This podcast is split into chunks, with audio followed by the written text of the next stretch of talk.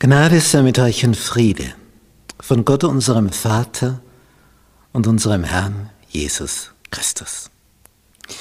Wir studieren das Thema Freunde für Gott gewinnen.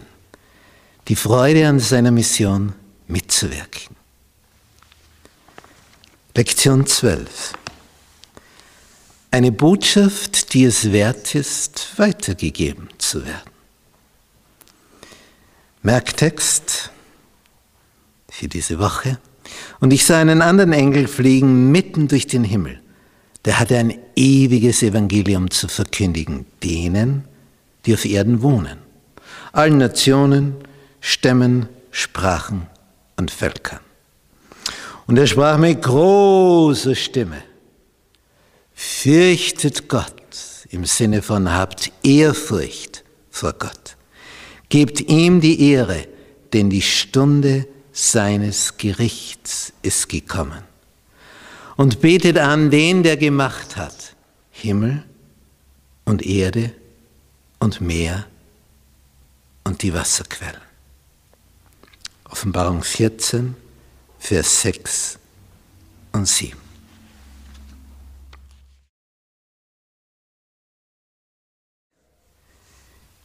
Die Botschaft der gegenwärtigen Wahrheit von Petrus die Botschaft der aktuellen Wahrheit. Present Truth. Aktuelle Wahrheit. Jetzt, jetzt, jetzt ist sie aktuell. Wie hat Petrus das ausgedrückt in seinem zweiten Brief? In Kapitel 1, Vers 12 schreibt er, Darum will ich's nicht lassen. Wie hat er damals vor dem Hohen Rat gesagt? Wir können es ja nicht lassen, von dem zu reden, was wir gesehen und gehört haben. Wir können es nicht lassen. Und jetzt schreibt er, darum will ich's nicht lassen, euch alle Zeit daran zu erinnern, obwohl ihr es wisst und gestärkt seid in der Wahrheit, die unter euch ist. Wahrheit ist ein besonderer Punkt.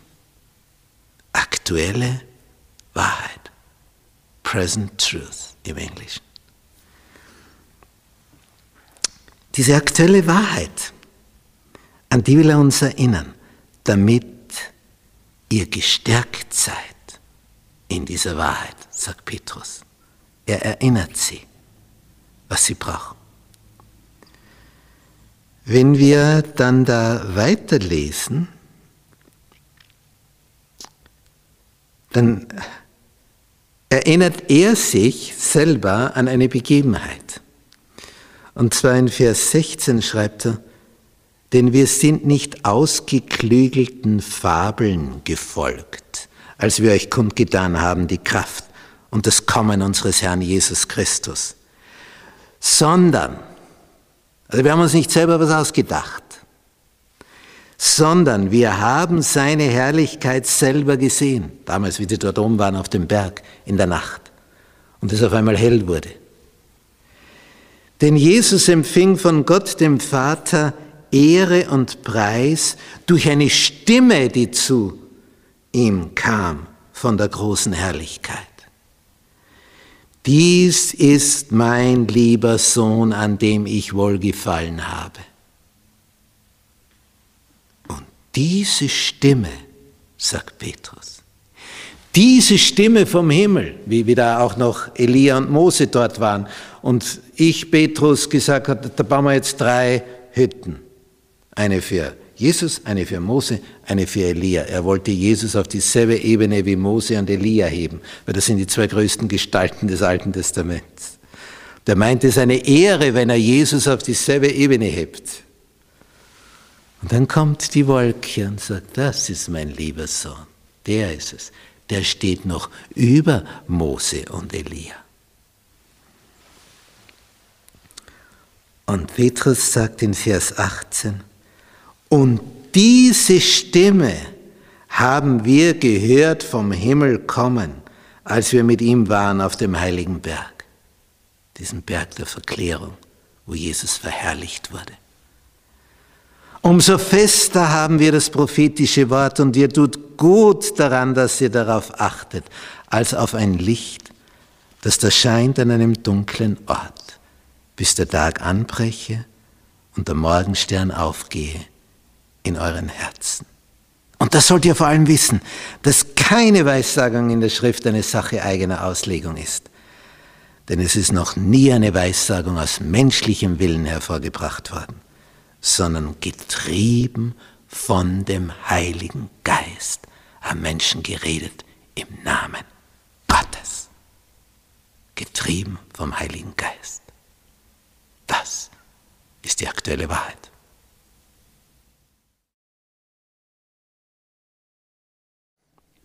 Der Endzeitfokus der Offenbarung. Was ist im Blickpunkt im letzten Buch der Bibel? Ja, die letzte Phase der Menschheitsgeschichte. Das ist das Zentrum. In Kapitel 1, Vers 7 lesen wir, siehe, er kommt mit den Wolken. Wiederkunft Jesu. Und es werden ihn sehen alle Augen und alle, die ihn durchbohrt haben.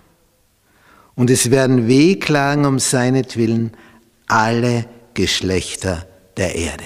Ja, so ist es. Amen.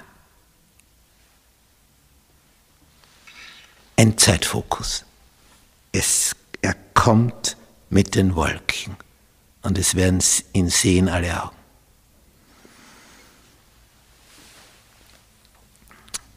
Diese Wiederkunft ist also der, der, der, dramatische Höhepunkt dieser Weltgeschichte. Alles steuert auf dieses Finale, auf dieses Große zu. Das ist das Finale des Finales. Jesus erscheint in den Wolken des Himmels. Die Wolken, die Engel.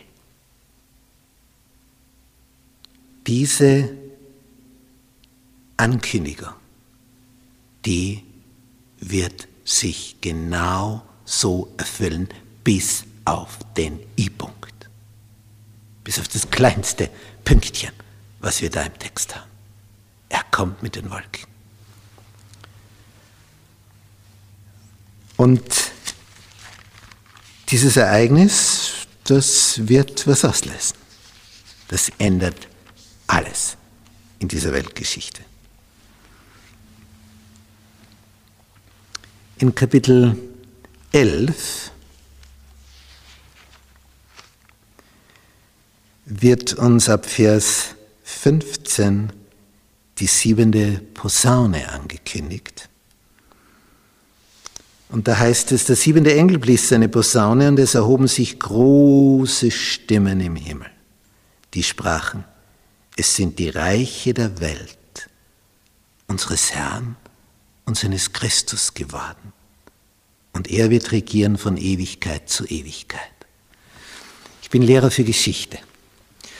Und das, was man so in der Geschichte der Völker beobachten kann, da wird ein Reich mächtig, dehnt sich aus auf Kosten der anderen, denn mehr Platz gibt es ja nicht auf dem Planeten.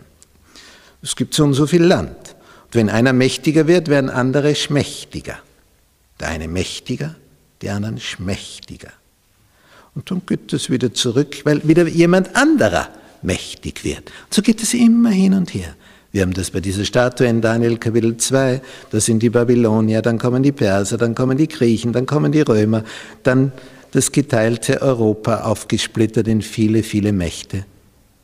Und zum Schluss kommt der Stein, der die ganze Welt erfüllt und der die Statue hinwegfegt, dass sie wird wie Spreu auf der Sommertenne. Und darum war ja Nebukadnezar so durcheinander, denn er war der Kopf der Statue. Und dann, was ist jetzt der Unterschied? Hier kommen Reiche und vergehen. Es kommt ein anderes und vergeht. Und alles, was wir in der Geschichte lehren, ist das Kommen und Vergehen von mächtigen Reichen und von mächtigen Gestalten die dann wieder verschwinden von der Bildfläche. Sie leben eine gewisse Zeit und dann steht eine Jahreszahl und noch eine Jahreszahl und dazwischen ein Strich. Und der regierte von hier bis hier. Und was von ihm bleibt, ist ein Strich. Das ist sein Leben. Wie auf dem Grabstein. Dein Leben ein Strich. Und jetzt, was ist bei Jesus, wenn er das Reich übernimmt, diesen Planeten zu regieren? Ist dann wieder, er kommt, vergeht, ein anderer kommt? dann ist Schluss mit diesem Theater. Er wird regieren von Ewigkeit zu Ewigkeit. Punkt. Und das ist der Unterschied. Mächtige kommen, Mächtige vergehen. Er kommt, der Mächtigste, und er vergeht nie mehr und sein Reich nie mehr. Und wen er in sein Reich holt, der vergeht auch nie mehr. Und das ist der Unterschied. Die Endzeitbotschaft der Offenbarung. Was ist unser Merktext für diese Woche? Die Botschaft des ersten Engels. Wenn wir dieses Gemälde hier betrachten, das Offenbarung 14, ab Vers 6 schildert, diese Warnungsbotschaft von drei Engeln. In der Zeit der Corona-Krise gab es so verschiedene Phasen. Warnstufen. Steigert sich. Nicht? Zuerst ist das nicht mehr erlaubt, dann ist das nicht mehr erlaubt und zum Schluss ist der totale Lockdown. Alles zu. Ausgangsbeschränkung. Du sitzt zu Hause. Punkt. Hier haben wir auch so Stufen. Drei Warnstufen. Erster Engel, zweiter Engel,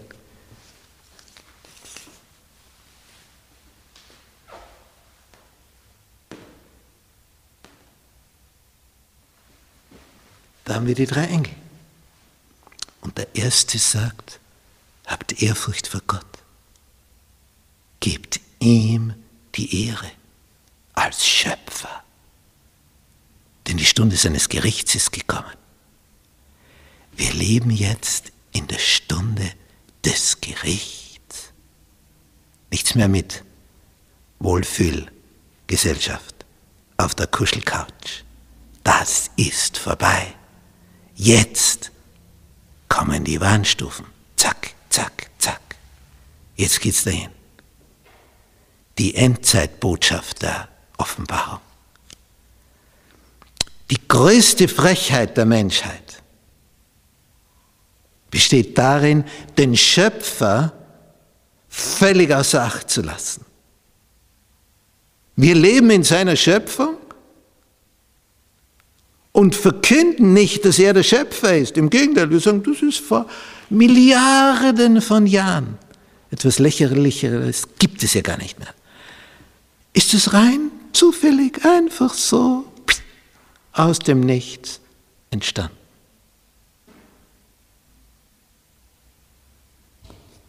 Und wir rauben ihm die Ehre. Dadurch. Durch diesen Schwachsinn. Alles, was ist, ist durch Gottes Wort geworden, weil er es geschaffen hat. Und wenn wir das leugnen, dann rauben wir ihm die Ehre. Und das ist jetzt die letzte Warnung. Die letzte Warnung an diese Menschheit. Gebt ihm die Ehre. Habt Ehrfurcht vor ihm. Er ist der Schöpfer. Und wie geben wir ihm die Ehre? Gedenke des Sabbattages, des Samstages. Gedenke des Sabbattages. Denn in sechs Tagen hat der Herr Himmel und Erde gemacht und das Meer und alles, was darinnen ist. Und was tat er dann?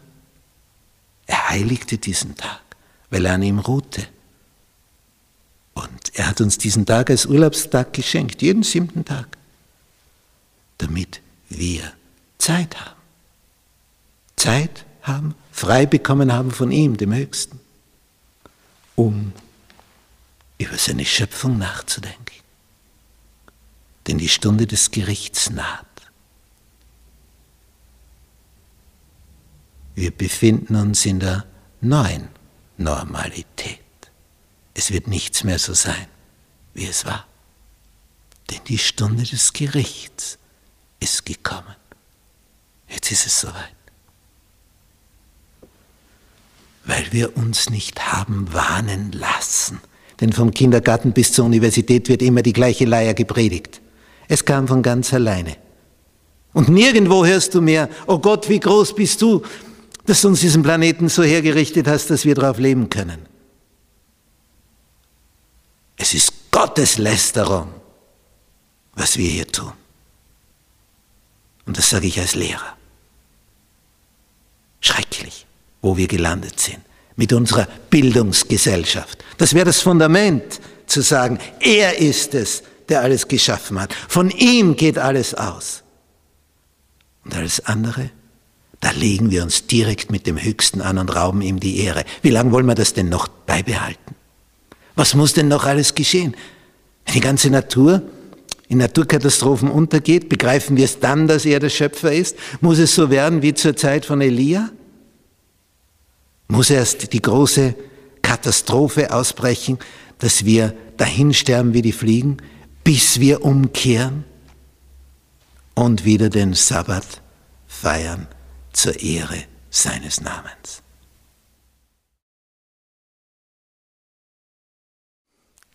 Gottes Botschaft noch besser verstehen. Der weiseste aller Könige Israels, der König Salomo, der trotz seiner Weisheit dann weit, weit, weit abgeirrt ist, hat am Ende seines Lebens das Buch Prediger geschrieben. Und in diesem Buch, in dieser Schriftrolle analysiert er, es ist ein Buch, da, da könnte ich mich baden drinnen, solche Gedanken. Einfach köstlich. Das lese ich gerne mit Menschen, die noch keine Ahnung haben von irgendetwas. Es gibt eine Zeit für das, es gibt eine Zeit für das. Geboren werden, sterben, lachen, weinen. Analysiert die ganze Gesellschaft. Das ist so ein weises Buch. Aber weise ist abgeirrt wie bei einem U und dann findet er wieder die Linie. Und dann schreibt er ein Lehrbuch für die Jungen. Und was kommt ganz zum Schluss? Im zwölften Kapitel? Was sagt er? Lasst uns die Summe aller Lehre hören. Lehre, Lehrbuch, Schulbuch. Doppelpunkt. Was ist die Summe? Was kommt unterm Strich raus? Fürchte Gott und halte seine Gebote. Hab Ehrfurcht vor Gott und halte seine Gebote. Das ist dieselbe Botschaft, die die letzte Warnungsbotschaft an die Menschheit ist. Hab Ehrfurcht vor ihm. Gib ihm die Ehre. Ja, wie gibst du ihm die Ehre, indem du seine Gebote hältst? Es ist die Botschaft von Salomo. Hab Ehrfurcht vor Gott. Halte seine Gebote. Für wen gilt das?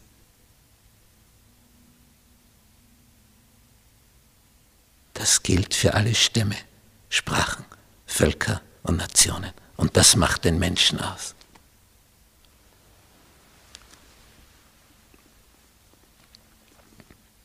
In diesem Buch der Offenbarung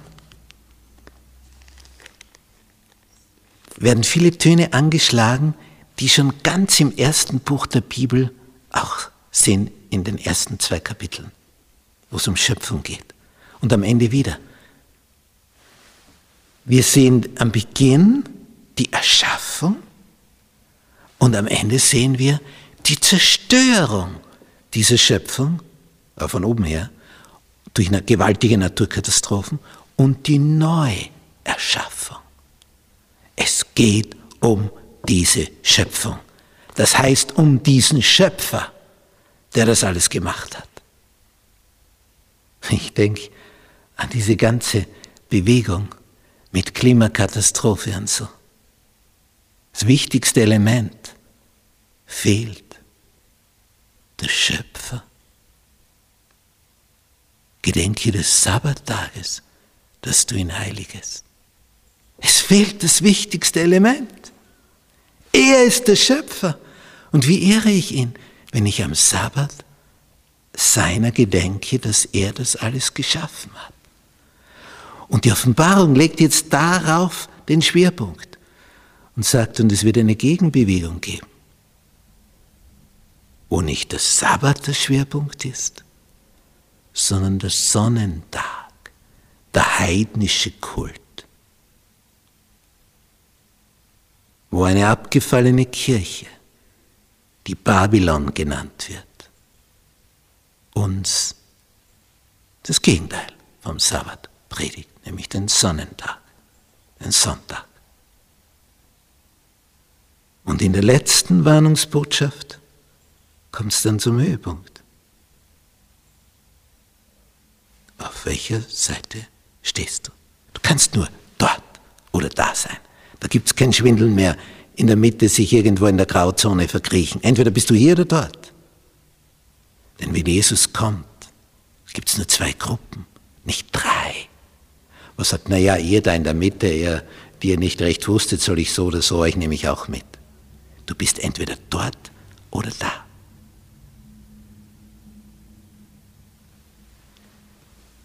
Diese Endzeitbotschaft, Sabbat oder Sonntag, Anbetung des Schöpfers und dann die Naturkatastrophen, das wird eine ganze Menschheit aufwühlen, bis er kommt auf den Wolken des Himmels. Gottes letzter Aufruf. Der letzte Aufruf. Wir waren in Israel. Ich war mit Maximilian Jantscher, der dieses Gemälde gemalt hat. Dort, diesem Künstler. Und wir sind am Flughafen. Maximilian Jantscher ist etwas dunkler von seiner Hautfarbe als ich. Nicht viel, aber etwas dunkler. Er könnte einen Palästinenser abgeben. Und als wir dann bei der Kontrolle am Flughafen da durchgehen, fällt das Auge von seiner Kontrollperson auf das Gesicht von Maximilian, schwarze Haare, dunkler Teint, und sie schicken ihn durch einen anderen Kontrollgang, als wo ich durchgehen musste mit meiner Tochter. Tja, und dachte, naja, die, die, zwei Gänge werden sich irgendwann wieder finden, wie zwei parallele Wege. Und wir gehen halt unsere Wege und er geht auch seine Wege, bis wir dann wieder beide im Flugzeug sitzen. Und ich sitze dort schon mit meiner Tochter. Und vorher haben wir schon immer gehört, Aufruf, Aufruf, und dann wird auch Maximilian Jantsche genannt. Letzter Aufruf. Ruf. Und er ist noch nicht da. Die haben den durchsucht von oben bis unten. Die meinten, palästinensischer Terrorist, der will jetzt den Flieger in die Luft sprengen oder was immer. Die haben den durchsucht von oben bis unten, sein Gepäck, alles, seine Kleidung.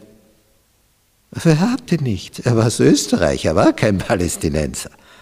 Aber man hätte ihn vom äußeren Erscheinungsbild dazu einordnen können. Und er hat ein sehr resolutes Auftreten. Und das hat sie irgendwie erschreckt. dann kam dieser letzte Aufruf. Da dachte ich mir, wenn, wenn er jetzt nicht kommt, dann fliegen wir los ohne ihn. Und sein Sitzplatz bleibt leer und er ist nicht dabei. Und wirklich in letzter Sekunde kam er schweißtriefend herein. Er hat erzählt, was die alles mit ihm angestellt haben. Der nur mehr gefleht hat, bitte lasst mich jetzt in den Flieger. Ich versäume ihn sonst. Das interessiert ja die nicht. Sie versäumen ihn ja nicht. Letzter Aufruf. Es kommt der Flieger. Jesus auf der Wolke mit seinen Engeln. Und dann werden wir fliegen. Und wir erleben eine Verwandlung. Und es gibt einen letzten Aufruf dafür, dich zu entscheiden. Geht aus von ihr, mein Volk aus Babylon, aus der falschen Kirche, die abgefallen ist, für die es keine Reformationsmöglichkeit mehr gibt, weil es die Führungsspitze nicht zulässt, die alles zementiert und bombardiert hat und es so festgeschrieben hat, dass sie gar nicht mehr irren kann, so wie das Papsttum sich darstellt. Soweit ist sie abgeehrt. Sie ist unfehlbar, hat sie 1870 erklärt, diese römisch-katholische Kirche, die so voller Fehler ist, dass es zum Himmel schreit, zum Himmel stinkt. Unfehlbar. Das sind Gotteslästerungen, die auf diesem Planeten geschehen. Und am Ende wird sich die Spreu vom Weizen sondern. Wo bist du? Bist du im falschen System oder im richtigen? Wo bist du? Gehet aus von ihr, mein Volk aus Babylon, damit ihr nicht teilhaftig werdet ihrer Sünden. Das System ist nicht reformierbar, aber du, du dein Leben reformieren, verändern und auf den hören, der dich geschaffen hat und ihm folgen, der aus Liebe alles für dich gegeben hat und darauf wartet, dass du aus Liebe ihm antwortest.